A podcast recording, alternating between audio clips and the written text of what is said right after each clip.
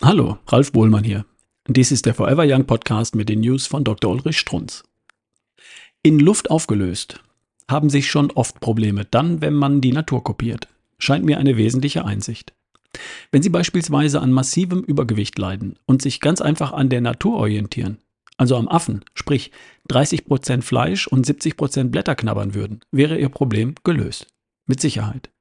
Oder kennen Sie einen vollfetten Affen, der sich da durch die Baumzweige wuchtet, immer wieder, und die Äste sind zu dünn, wie ein Kohlensack auf den Boden plumpst und sich aufrappelt. Kennen Sie? Kennen Sie nicht? Sehen Sie?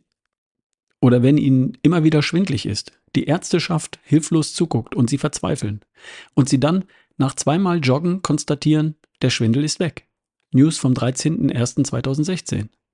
Wenn Sie also nur das getan haben, was meine elf Rehe auch heute wieder vor mir im Garten, während ich diktiere, tun, nämlich herumtollen, springen, hüpfen, sich bewegen. Wer sonst, wenn nicht die Natur, weiß, wie es geht? Wir Menschen wissen es sicher schon lange nicht mehr. Bringt mich auf Neuseeland. Da hat mir einmal so ein hilfloses Wesen per Mail ihr Leid geklagt. Entzündetes, schmerzhaftes Knie.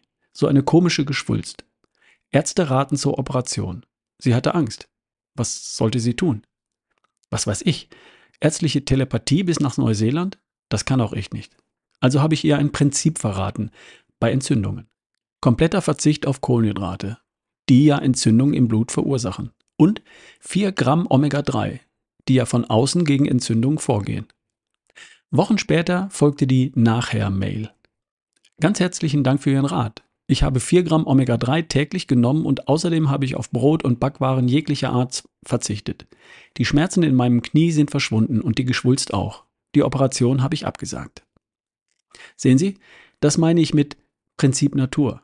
Sie sind durch meine News inzwischen alle geschult genug, solche Prinzipien für verschiedene Molesten aufzustellen. Noch ein Beispiel?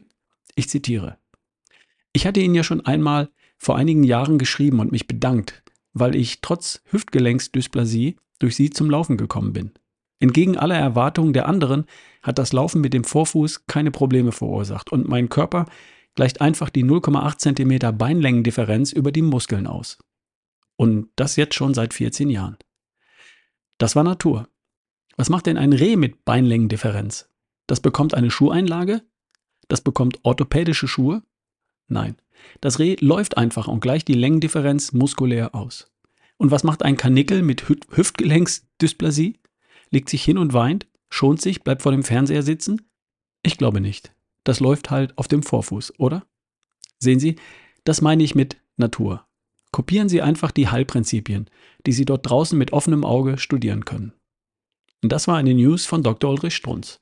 Vorgelesen von Ralf Bohlmann hier im Forever Young Podcast. Bis zum nächsten Mal.